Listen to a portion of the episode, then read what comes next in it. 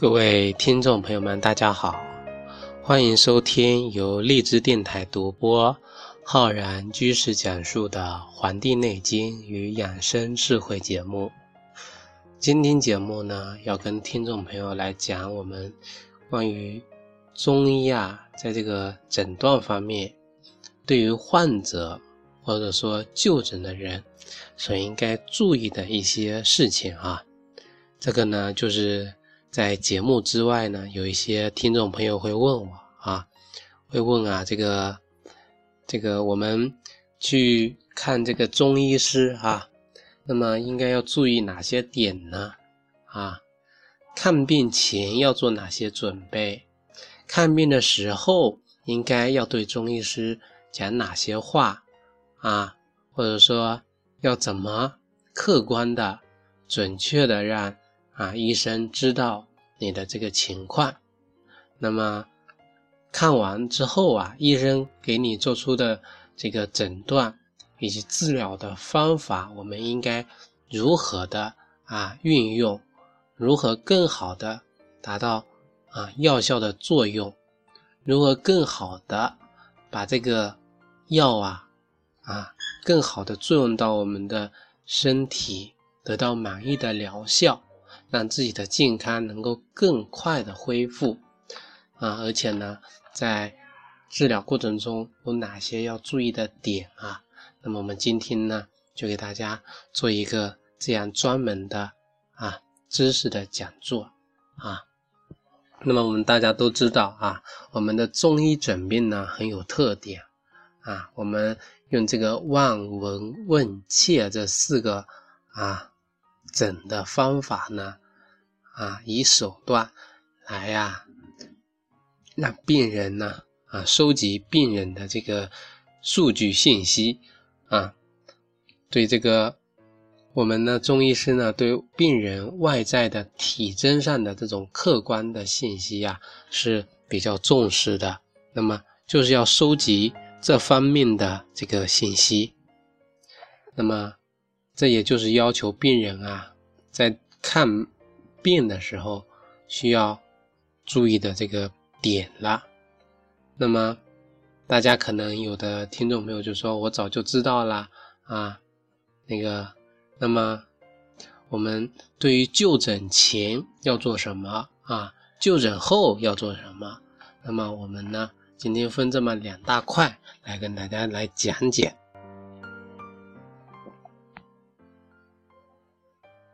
首先呢，跟大家讲这个就诊前啊，那么我们啊就诊当天呢，一定要早晨起床刷牙的时候啊啊不要刷这个舌苔啊，因为啊这个舌苔的厚薄是判断疾病虚和实的一个重要标准啊。疾病的虚实呢，可以通过舌苔的厚薄程度来判断。而且这个舌苔的颜色啊，是判断疾病寒热的这个指标，所以啊，刷舌苔会影响我们中医师呢望诊的这个结果啊，所以这个是第一个在就诊前必须要注意的点。第二个点呢，就是说啊，这个洗完脸呢，去见这个大夫啊。一定要素颜啊，也就是说不化妆、不涂抹东西啊，要纯素啊，不涂任何颜色的皮肤的颜颜料哈。那么光泽度的化妆品以及外用的一些药物啊，那么因为皮肤的干燥啊、润泽啊、油腻啊、色斑啊、痤疮啊、红血丝啊，这些呢都是我们中医进行望诊的时候需要收集的信息。如果呢，我们通过啊化妆品或者遮盖了这些啊信息的话呢，就会导致你传达的信息的这个错误。那么中医师啊啊对你收集到的这个信息呢，判断呢就不准确，从而呢造成对你疾病的判断的影响。啊，这个呢是对于这个这个化妆啊这个洗脸化妆这个方面来讲的。那么第三个要跟大家讲的呢，也是就诊前啊，除非呢你当天还要做其他的一些生化这个检测啊。如果你单纯的啊看我们中医的话呢，还是要建议啊按时吃完这个早点，因为呢空腹过久会导致血糖下降啊，引起心跳加快。这个时候我们中医进行脉诊的时候呢，啊就会造成一种假象。如果啊你因故不得不空腹呢？也要告诉这个我们的医生啊，你早上没有吃饭啊，有可能会导致这个心跳加快，但平常呢，这个心跳是正好的。那么我们这个医生啊，心里有数了啊，那么就会按照这个客观的标准来进行判断。那么有的中医师呢，可能你去过一趟之后，他就说你这个应该要早上过来啊，早上呢先不要吃东西啊，我们诊完这个脉之后呢，你再去吃这个东西。这个呢就是我们讲过的这个脉象，可能有的医生学的时候可能是专门是判断一种空腹情况下的这个脉象的情况啊，有的呢是这种正常情况下。所以，之所以选择清晨啊，就是因为清晨的这个脉象呢是最清晰的，还不受到啊我们日常之后当天过后的这个事情的影响。所以呢，而且啊，我们中医是早上来把把脉呢，这个头脑也是最清醒的，所以对这个脉的这个把握呀也是最准的。所以呢，要想判断准确，对疾病有个很好的这个了解呢。还是希望大家呢能够早早起啊，去这个进行诊断。这个是讲的是第三点啊。那么第四点啊，就是讲啊，这个就诊前呢，不要喝这个奶呀、牛奶呀、豆浆这样的食物啊。这个呢会导致啊，我们舌苔呀看起来又厚又腻啊。这个喝了牛奶之后，舌苔泛白，而且呢看过去肥腻。也有呢，就是不要吃特别容易染色的食物啊。我们知道啊，这个桑葚啊，吃了之后呢，舌苔会染黑，那么呢，就会影响这个医生的判断。如果呢，你吃了或者喝了什么可能会导致啊这个舌苔变色的这个食物或者说药物的话呢，就要提前告诉这个医生啊，以免影响了这个对舌苔啊上面的判断。啊，这个第五点呢，就是说就诊之前啊，不要喝这个咖啡啊啊，一者呢就是说怕这个咖啡会染染色，还有啊，就是因为这个咖啡呢里面有这个咖啡因，大家比较知道了哈，会加速我们的这个心跳，对这个脉诊啊也会产生误导，让医生呢误以为你的脉搏快啊，那么有喝过的呢就要提前告诉医生，医生呢会可能。让你过一会儿再诊断，或者说休息一段时间啊，再来这个进行诊断，这个呢其实就是对你的这个病的一个负责啊。那么这个第六个呢，就是说我们这个穿着上啊，哈，就是不要穿过紧的衣服啊，会这样呢会束缚到我们的四肢啊，让让人感觉这个手脚啊会发凉。从而呢，影响啊脉搏的强弱啊强弱，这个是啊第六点。那么第七点呢，就是说这个我们这个季节在上面讲啊，在夏季的时候呢，户外会炎热。那么医生诊断之前呢，啊你应该是在室内啊凉爽的地方休息五到十分钟，因为呢这个炎热的温度会。导致我们这个啊脉搏、脸色啊这个舌色啊这个变化，我们知道可能天气一热起来，我们的毛孔都舒张啊，那么这个心跳可能会加快啊，脉搏呢也可能会加速，脸色呢可能会发红啊，所以啊这个呢会让医生误以为你上火了。当然了，这个啊。有诊断经验的医生呢，都会对你这个有提示啊，有提醒，而且呢，这个判断的失误呢也不是非常高啊，这个是啊这一点。那么第八点呢是说，如果冬季啊或者早春这两个季节啊，我们去这个就诊啊，早上的时候呢，相对啊早晚呢温差大啊，那么相对寒冷，出门的时候啊要注意就是保暖。那么就诊之前呢，也应该休息五到十分钟，等呢啊这个放松了心情啊，那么手脚温暖了。面色呢红润了，再进行诊断，否则啊，冷空气啊，身体的冰冷啊，会使得脉搏变慢、变沉、变弱啊，面色呢会变得发青、发紫或者泛白，从而影响到这诊断的结果。这个是这个关于这个季节上面的啊，我们有时候做这个啊。血压的这个测量哈，有的这个患者哈跑进来的，所以呢一路赶过来，心跳加快啊，那时候呢一测血压啊，发现这个压力啊大很多，这个呢就是由于啊就是过过激的运动所导致的这个问题。那么第九点说的是这个就诊之前三十分钟之内呢，不要吃任何的东西啊，也不要喝这个饮料。咀嚼食物呢，会使我们的舌头啊发红；热饮呢，也会使我们的舌头发红啊；冷饮呢，反会使我们的舌头啊发紫发暗。任何饮料啊，液体饮料在就诊前啊饮用呢，都会让我们的舌头上啊留有太多的液体，从而影影响啊这个医生对你的判断。判断哪个呢？判断的就是津液的情况啊。津液的耗损啊，还是泛滥啊，对这个判断有影响。那么第十点啊，就是说就诊前三十分钟内呢，这个心情啊，要保持一种稳定，不发怒，不哭泣，不大喜啊，平淡的这种心情，否则也会影响到脉搏异常，影响我们这个医生的判断。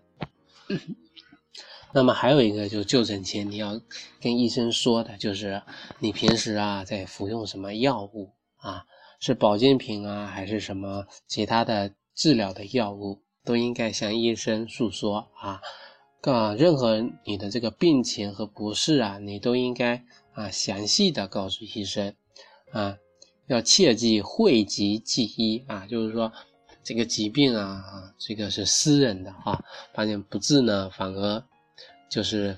啊，不去看反而会导致这个疾病的加重啊啊！如果说是隐私的话呢，就要提前告诉这个医生，保证啊这个诊室里面没有其他的人，那么对于这个自己的这个治疗呢，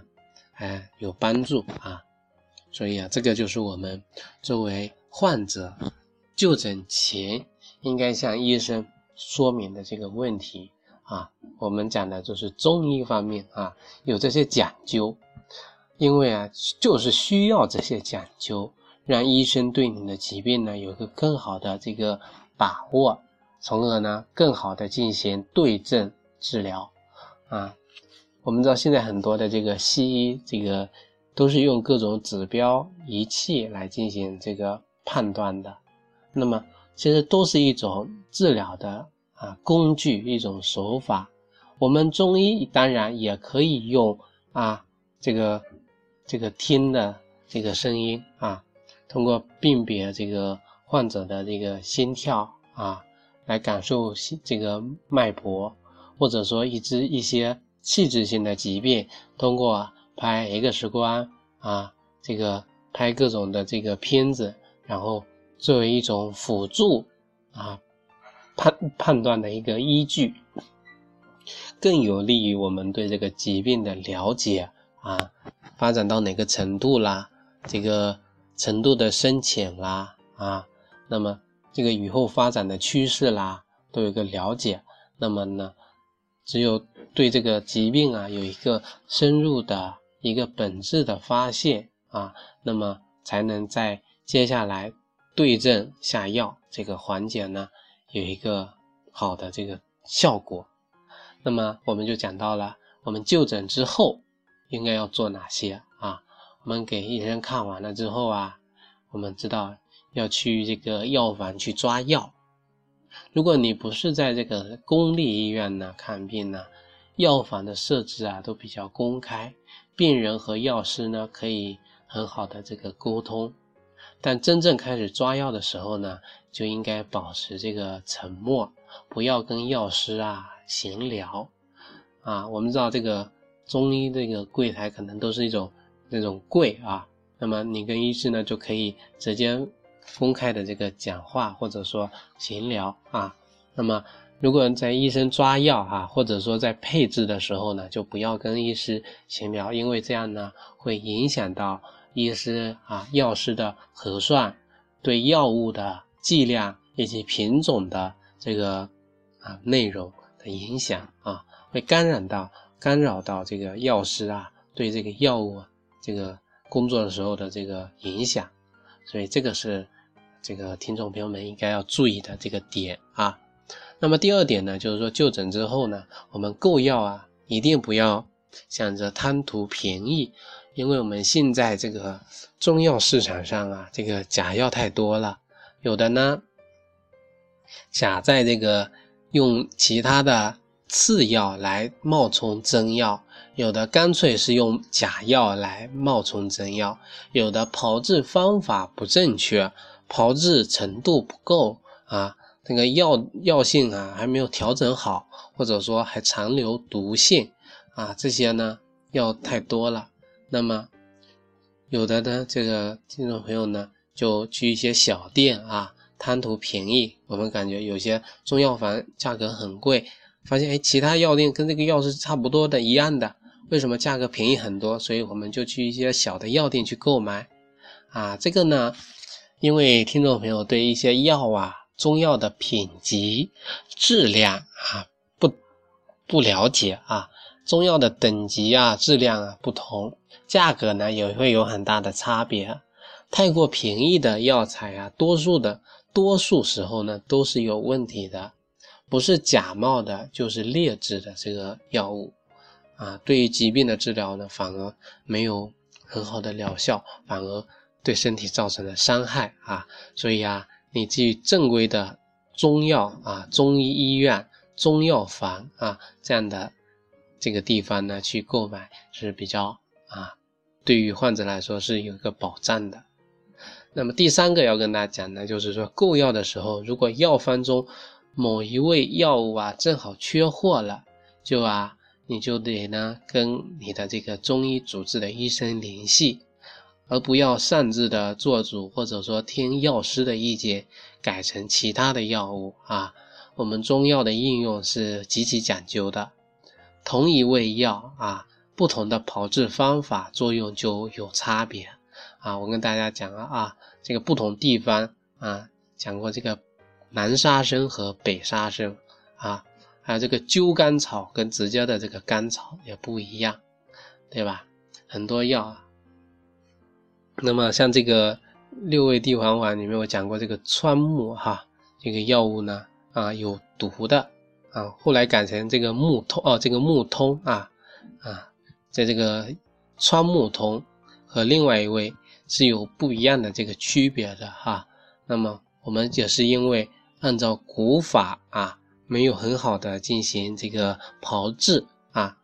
用法不当，那么就会发现哎，用了这个药哈，这个会出现啊肾功能衰竭啊。所以呢，现在呀这个药物已经调整过来了啊，所以。这个药师虽然呢知道这个药性，但并没有你的医生更了解你的这个病情啊。他们是负责抓药的，他们的职责不一样，他们的这个工作呢不一样，所以呢还是要相信自己的主治医生啊。这个是第三点。